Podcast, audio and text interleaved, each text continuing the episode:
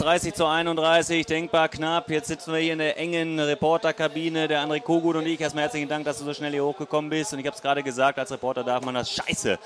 Letzte Sekunde, da haut der Anne Niemer einen rein, da denkt man, das Ding ist durch, zumindest ein Punkt gerettet und dann kommt die schnelle Mitte und dann ist man tierisch enttäuscht.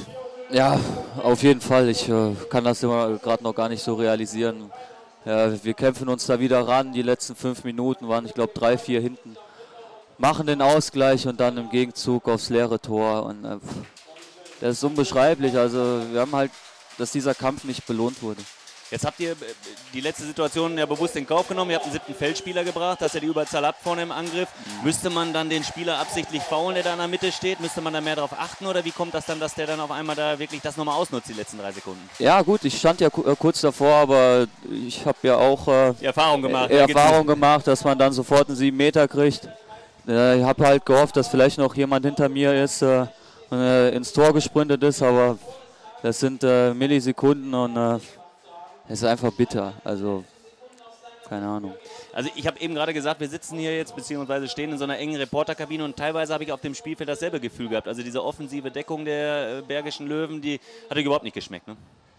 Ja, das war auf jeden Fall war das äh, eine unangenehme Deckung. Äh, ist klar, dass wir dann Fehler machen, äh, aber es war ein Tick weit zu viel und man muss auch sagen, äh, wir haben uns äh, sehr schwer getan mit, mit ihren Würfen, sodass wir nur schwer unser Tempospiel aufziehen konnten.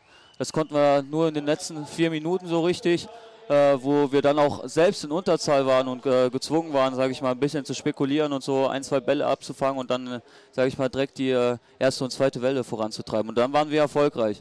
Aus dem äh, 6 gegen 6 Spiel haben wir das leider nicht geschafft, weil uns da auch, sage ich mal, die Bälle fehlten, fehlten die äh, dann, äh, sage ich mal, in den Gegenstoß kommen können. Zwischen der 20. und 25. Minute in der ersten Halbzeit habt ihr auch eine gute Phase gehabt. Auch da Torhüterleistung auf einmal da, die heute über weite Strecken der Partie keine Rolle beim TBV gespielt hat. Und dann kommt man ins Rollen und dann kann man so eine Mannschaft ja dominieren. Ist das im Nachhinein dann traurig, dass man sagt, okay, warum sind wir da nicht zugekommen, außer in diesen fünf Minuten, in den letzten vier Minuten?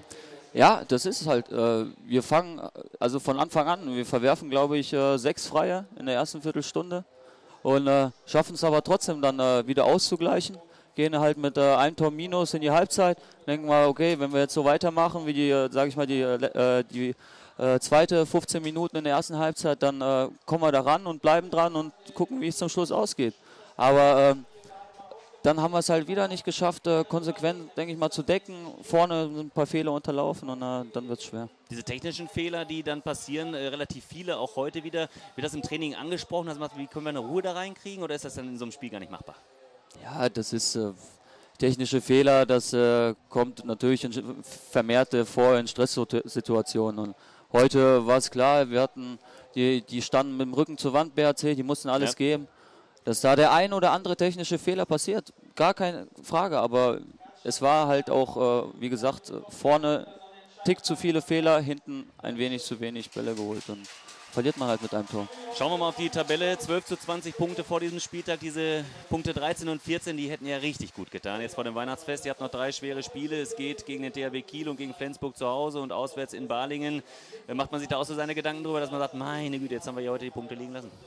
Ja, jetzt gerade mache ich mir über das keine Gedanken, weil äh, mich äh, ja, nervt das, dass wir hier keinen einzigen Punkt mitgenommen haben. Äh, obwohl wir uns, sage ich mal, richtig rangefeitet haben und den Kampf auch angenommen ja. haben.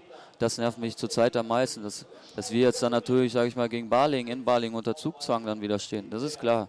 Das äh, wird dann die kommenden Wochen wieder kommen. Und gegen Kiel geht es als nächstes zu Hause. Ja, was soll man dazu sagen? Ja, gegen Kiel.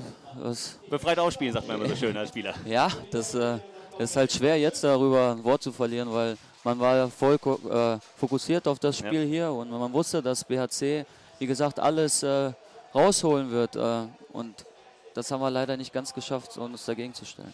Also ich danke dir, dass du hier hochgekommen bist. Deine Enttäuschung hat man dir angemerkt, vollkommen zu Recht. Mhm. Natürlich wären zwei Punkte hier heute schön gewesen. Schwitzen tut er, das kann ich Ihnen verraten, der André Kugut. Also alles gegeben haben die Lemgo. Heute hat es nicht sollen sein.